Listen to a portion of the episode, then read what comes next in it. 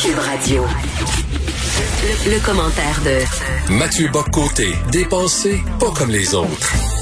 Cher Mathieu, il se passe quelque chose à gauche. On dirait que nos amis de gauche sont en train d'allumer et de voir à quel point euh, le mouvement woke est inquiétant.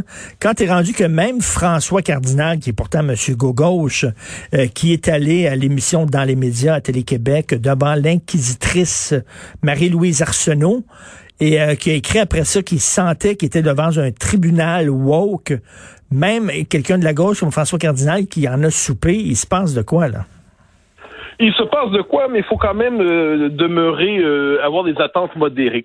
C'est-à-dire, ce qui se passe on l'a vu souvent au fil des dernières années, au fil de l'histoire, c'est qu'il y a une critique qui est formulée d'abord par ceux qu'on appelle, entre guillemets, les conservateurs. Je ne sais pas cette étiquette-là à tout prix, mais disons qui critique le politiquement correct, qui critique le multiculturalisme, et ainsi de suite.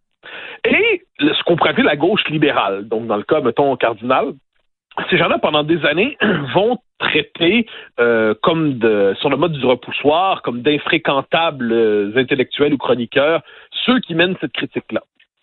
Et là, un jour, parce que le propre du mouvement de la dite gauche est toujours de se renouveler en débordant sur sa gauche, un jour, c'est leur tour d'être la cible. Un jour, c'est leur tour d'être frappé. Euh, comment Cardinal a-t-il été frappé? Ben, on lui a dit, en tant qu'homme blanc, tu devrais pas dire ça. En tant qu'homme, tu devrais pas dire ça. On le réduit à sa couleur de peau, à son sexe, et dès lors, il est délégitimé pour son propos il est expulsé du champ de la respectabilité, donc il, subit finalement, il est repoussé sur sa droite. Et ça, évidemment, il n'y a rien de pire qui peut arriver à quelqu'un qui est repoussé à droite. C'est comme euh, euh, être condamné à une forme de souillure idéologique. Alors, qu'est-ce qu'on voit? On voit ces gens-là, on en voit quelques-uns dans la presse aujourd'hui, euh, ces derniers jours, le reporter aussi, ça s'inquiète de la cancel culture et ainsi de suite. Ça s'inquiète de la censure, du politiquement correct. Mais jamais ils ne prennent la, euh, la peine de noter que ça fait des années que cette critique-là est menée. Et plus encore, ils nous expliquent que ceux qui menaient cette critique-là depuis des années ne le faisaient pas pour les bonnes raisons. Ils n'étaient pas éclairés par les bonnes raisons, les bons motifs. Et c'est seulement eux aujourd'hui qui sont autorisés finalement amener cette critique de la cancel culture, du politiquement correct. Ce qui est arrivé par ailleurs dans les médias devant euh, le tribunal euh, euh, de Marie-Louise Arsenault, ce qui est assez particulier là-dedans, c'est que là, on est devant Marie-Louise Arsenault qui demande à Cardinal quels sont vos biais, quels sont vos, vos préjugés. Ben, il est temps de retourner la question. Madame Arsenault, qui occupe des deux sièges publics à Radio-Canada et Télé-Québec, donc, ce serait intéressant de lui demander quels sont ses biais, quelles sont ses préférences idéologiques. Est-elle consciente qu'elle instrumentalise les médias publics pour mener une croisade idéologique qui est la sienne, euh, pour passer un agenda idéologique. Est-elle consciente qu'elle est elle-même une militante? Est-elle consciente que ces questions, c'est pas un hot seat là où vont ses invités, c'est une chaise d'inquisition où elle se permet ensuite de faire leur procès. Mais donc de ce point et là, ce qui est assez triste en fait, c'est Cardinal qui a fait quelques textes courageux quand même euh, sur ces questions-là. Eh bien, s'en va le noter sur Twitter. Il dit, ben, j'étais au tribunal woke, mais et elle le contredit. Et là, il n'est pas loin de se de dire pardon n'est pas loin de se dire oui, j'étais j'étais attaqué sur ça, mais c'est quand même bien d'être défié. Non, se faire attaquer sur une base raciale et sexuelle, euh, se faire attaquer parce qu'on est un homme et un blanc, ou une femme et un blanc, ou un homme noir, une femme, peu importe, c'est une discrimination. C'est un langage qui relève de la hum, du racialisme. C'est un langage qui relève de la disqualification de l'autre pour euh, pour délit de faciès en quelque sorte. Hmm. Donc, je pense qu'on est devant une situation où une partie de ce qu'on appelait la gauche libérale euh, subit aujourd'hui le sort qu'elle faisait subir ces dernières années à ce qu'elle appelle la droite ou les conservateurs. Elle est effrayée de subir ce mauvais sort et se mobilise. On l'a vu, si je peux me permettre, le dernier mot, dans le, le Walrus, je crois, c'était l'été passé, non, le Harper's, pardon, le Harper's l'été passé, quand 150 personnalités de la gauche libérale américaine, à peu près, se mobilisaient contre la cancel culture, tout en prenant la peine de donner, c'est particulier, hein, ils disent, on est d'accord avec la théorie du racisme systémique, on est d'accord avec tel discours, on est d'accord, mais ça va trop loin mais ils ne comprennent pas souvent le malheur de ces gens, c'est qu'ils ne comprennent pas qu'ils adhèrent eux-mêmes aux théories qui entraînent leur condamnation. Ils ne se rendent pas compte que quand on adhère à la théorie du racisme systémique, quand on adhère à la théorie de la lutte contre les discours haineux, entre guillemets, quand on adhère à tout ça, eh bien, on, on entre dans une machine qui conduit inévitablement à ces conclusions-là. Donc, ils acceptent les causes, mais n'acceptent pas les conséquences. Ils acceptent une théorie dont ils n'acceptent pas les conclusions. Hmm. Euh, je, je m'en désole pour eux. Moi, j'ai envie de leur dire euh, bienvenue dans la grande famille, mais je ne suis pas certain qu'ils veuillent faire famille. Euh, l'émission dans les médias m'a invité à quelques reprises. J'ai toujours dit non parce que bon, je savais fort bien que ça aurait été là, un, dîner de con là, et que j'aurais été le compte service. Mais bon, François Cardinal se sentait en terrain ami, lui. Il avait l'air vraiment sonné parce qu'il dit bon, je vais aller là. C'est certain qu'on pense tous pareil et ça. Et là, il s'est rendu compte, François Cardinal, qu'en 2021 c'est pas tout d'être de gauche. Il faut que tu sois de gauche woke. Oui, mais voilà, j'ai tout un chapitre là-dessus dans mon livre, ce que la gauche appelle la droite. Euh, dans mon livre L'Empire du politiquement correct, le chapitre, c'est ce que la gauche appelle la droite. Puis j'explique qu'il ne suffit pas d'être de gauche dans la vie. Il faut le rester. Et comment le reste-t-on en envoyant des signes ostentatoires d'adhésion aux nouvelles manifestations du progressisme? Aujourd'hui, les nouvelles manifestations du progressisme, qu'est-ce que c'est? C'est toutes les revendications diversitaires qui culminent dans la fameuse cancel culture, c'est-à-dire, qu'est-ce que c'est la cancel culture? C'est cette idée que certains discours sont des discours haineux qui déshumanisent les minorités. Donc, ce ne sont pas des discours, ce sont des actes de violence. Dès lors, on peut les interdire, on peut déplatformer, on peut bannir, on peut déprogrammer de l'espace public. Et euh, quand il nous, euh, quand on n'accepte pas cette vision-là, eh bien, on passe malgré soi à droite. Hein, donc là, il y a deux possibilités. Soit, enfin, il y en a trois. Si ça, ça m'amuse, je les avais détaillés. Soit hmm. on décide finalement de se rallier à la nouvelle mouture de la gauche. Ça prend normalement quelques semaines ou quelques mois, quelques années, et finalement, on se rallie en disant qu'on a cheminé. Hein, c'est important de cheminer ou évoluer. On prend conscience de ses propres biais. Deuxième possibilité, euh, on décide de dire que ben, finalement, le, on, on est de la vraie gauche, puis ça, c'est une gauche qui a dévié. Donc, on dit, je suis encore de gauche, mais cette gauche-là n'est plus de gauche. Donc là, on rentre dans un espèce de débat théologique sur la signification véritable du mot gauche. Il y a aussi la possibilité d'abolir le clivage gauche-droite en disant bah, parce qu'on veut quand même pas passer à droite. La droite, c'est le mal. Puis la dernière option, c'est de dire je passe à droite. Mais ça, ça arrive très rarement, soyons sérieux. D'autant que rares sont ceux qui portent cette étiquette. Il y a une chose à dire, ça l'a dit sur Cardinal, qui est intéressante. Il nous disait euh, qu'est-ce qui distingue un chroniqueur, par exemple, d'un militant, c'est que le chroniqueur peut surprendre, alors que le militant est toujours là où on l'attend.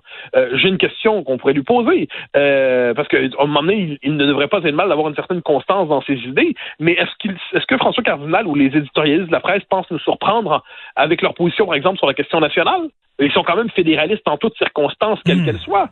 Ils ne nous surprennent jamais là-dessus, il faut pas nous tromper. Alors, est-ce qu'on peut convenir, par exemple, que sur la question nationale, un cardinal est un militant là-dessus? C'est une, question qu'on pourrait lui poser après son passage. très bonne, très bonne, euh, très bonne analogie. Stéphanie Grandmont, lorsqu'elle a été nommée euh, éditorialiste en chef de la presse, a écrit un texte et elle le disait, pour être éditorialiste en, chef de la presse, faut que tu sois fédéraliste. Ça fait partie, là. Et moi, ce qui m'étonne, c'est que, bon, à l'époque des démarrais, quand les démarrais étaient propriétaires de la presse, j'aurais pu comprendre. Euh, on sait que les démarrais utilisaient la presse pour faire avancer leurs idées politiques puis tout ça. Mais là, ils sont plus aux démarrais. Là. La presse est, indépendante. La presse est un, OSBL. Et comment ça se fait qu'ils n'en ont pas profité justement pour euh, pour retrouver une certaine liberté dans ces positions-là? On dirait qu'ils sont ah, encore sous l'emprise des démarrais la question se pose vraiment. Moi, ça m'intrigue. Ça m'intrigue. C'est-à-dire, euh, ou alors, il faudrait qu'ils expliquent pourquoi ils sont à ce point. Ils disent toujours qu'ils sont fédéralistes. mais ils répètent la, prière attendue, c'est-à-dire un grand espace de déploiement uni. On n'est plus fort séparés. On n'est plus. Il serait intéressant qu'ils le justifient un peu, euh, qu'ils répondent aux arguments démographiques, linguistiques, euh, sur la situation du Québec dans le Canada, sur notre autonomie. Mais bon, on leur demandera pas, c'est simplement de noter. Mais moi, ce qui me frappe là-dedans, et puis on le voit là chez plusieurs des, des qui à la presse en ce moment euh, critiquent la cancel culture et ainsi de suite, la question que je me pose, et je suis très sincère, c'est combien de temps ça va tenir? Parce qu'en dernière instance, s'ils décident de critiquer trop longtemps ça, et de se retrouver en accord avec les, les infréquentables de l'autre côté, eh bien, ils compromettent leur position dans l'écosystème progressiste. Et ça, ça, rares sont ceux qui sont prêts à, à le faire parce qu'il y a un prix à payer pour ça. Il y a un prix à payer pour défendre ces idées-là, non pas à la manière d'une d'une espèce de, sursaut de la conscience avant l'aplatissement, mais d'une opposition ferme à ces mouvements-là. Parce que ça implique, euh, je crois que c'est euh, Isabelle Haché qui faisait ça dans une, chronique qui avait avant-hier, découvrait que dire le mot femme dans certains cours, c'est vu comme une offense aux étudiants queer. Euh, c'est amusant. Je suis heureux de voir que ça perce dans les médias. Moi, dans le livre que je termine ces jours-ci, qui paraîtra dans quelques, quelques semaines, je donnais cet exemple-là aussi. Je montrais comment, effectivement, dans certains cours, dire le mot femme, c'est une offense faite aux étudiants queer. Mais est-ce qu'on se rend compte que c'est une théorie, la théorie du genre, dans ces manifestations, dans ces radicalisations, qui conduit là. Euh, on, ne peut pas simplement se désoler des conséquences si on ne s'intéresse pas aux racines idéologiques qui font en sorte qu'aujourd'hui, l'espèce de sacralisation de toute parole dite minoritaire, eh bien, euh, c'est ça fait en sorte qu'on n'a pas le droit de la remettre en question. Quand on entendait à tout le monde en parle hier soir une, euh, une comédienne dont le nom m'échappe, qui dit comment quelqu'un qui ne subit pas le racisme systémique peut-il se prononcer sur la question? On a envie de lui répondre, mais madame, est-ce que vous êtes prête à discuter un instant pour savoir si cette théorie-là est valable ou non avant de savoir si on a le droit de se prononcer sur ça? Ou y a-t-il désormais une forme de privilège euh, dans nos sociétés qui fait que certains groupes peuvent se prononcer sur une question et d'autres doivent se taire? Est-ce? Et là, tout ce, autrement dit, c'est tout un système idéologique qu'il faut remettre en question. Je suis heureux de voir que certains euh, à la presse remettent en question euh, les ultimes conséquences, hein, la censure décomplexée, revendiquée et hargneuse. Très bien, excellent. Mais la prochaine étape serait probablement de se demander quels sont les fondements idéologiques de ce mouvement-là. J'ai tendance à croire que c'est un pas qu'ils ne feront pas parce que euh, la plupart ont senti le besoin aussi d'écrire des textes ces dernières semaines, ces derniers mois, pour dire qu'ils continuent d'adhérer à ces théories. Donc, ils n'acceptent pas les conséquences de leur propre théorie. C'est euh, c'est pas surprenant, cela dit. C'est pas surprenant. Écoute, puis je reviens sur l'histoire de la presse qui justement ne, ne, ne pas retrouver sa, liberté concernant le débat national, même s'ils sont pas sur les démarrais. Est-ce que c'est une condition? C'est une question qu'on qu'on se pose, euh, l'ami Carl ici et moi. Est-ce que c'est une condition des démarrais qui leur ont donné un chèque en disant ben vous allez demeurer fédéraliste? Ben, il serait intéressant de le savoir. Il serait intéressant de savoir. Moi, je, je, veux bien croire que c'est une question de bonne foi, qu'ils sont euh, que la page éditoriale de la presse est euh, fédéraliste par choix. Je veux bien le croire, mais euh, mais pour l'instant, ça a plutôt l'air d'un article de foi. Ça a l'air d'un article de foi. Puis ça nous ramène à la à la question posée par par Cardinal, qui dit ce qui ce qui distingue le militant, c'est qu'il ne nous surprend pas. Il est toujours là où on l'attend. Bon, ben, ok, d'accord. De ce point de vue, soyons sérieux. Euh, lui-même est militant dans ses positions sur la question nationale. C'est réglé. Ensuite, soyons plus sérieux. La, la, constance intellectuelle ne devrait pas être vue comme un signe de militantisme. Mais j'ai l'impression que le souci de se placer dans la catégorie des fréquentables, c'est-à-dire dans ce cas-là les journalistes, de l'autre côté il y a les militants. Alors, on abolit toute position intermédiaire là-dedans, chroniqueur, intellectuel, analyste, tout ça. Donc, il y a soit le journaliste qui a un souci d'objectivité, et il nous donne comme exemple Rima El Khoury, ce qui, ce il aurait peut-être nous donner Marc Cassivi, là, histoire d'être encore plus audacieux. euh, et de l'autre côté, et de l'autre côté, euh, le militant bon là, il faut quand même être un peu, faut être un peu sérieux. Cette distinction-là, moi, je, je, critique, je critique les journalistes qui se font militants, euh, mais je constate qu'il y en a beaucoup plus qu'ils pensent. Il faudrait, par exemple, Marie-Louise Arsenault est une militante, est une militante euh, financée à même les fonds publics pour pousser l'agenda woke. C'est comme tel. Alors ensuite, il se peut que ça corresponde à, l'agenda idéologique du diffuseur d'État, mais le fait est que c'est c'est ça. D'ailleurs, en, en, terminant rapidement, toi, tu as, goûté à la médecine, Marie-Louise Arsenault. Tu es allé à son émission littéraire. Oui, eh ben, à quelques reprises, j'ai accepté d'y aller presque à la manière d'une obligation. Ça, oui, de ma part catholique, c'était mon civisme.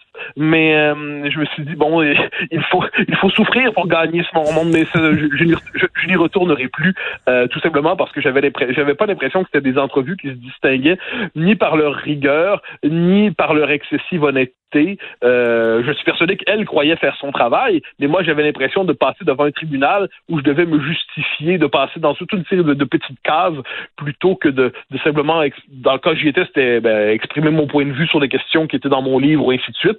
Donc non, je n'y retournerai plus. J'ai l'impression d'avoir déjà donné, j'ai gagné mon ciel. Ben, ça fait là encore euh, du travail dans des sociétés d'État qui, me semble, devraient faire preuve d'un petit peu plus d'objectivité, c'est assez spécial. Merci beaucoup, euh, Mathieu Boccoté. On se parle demain. Bye bye. Salut.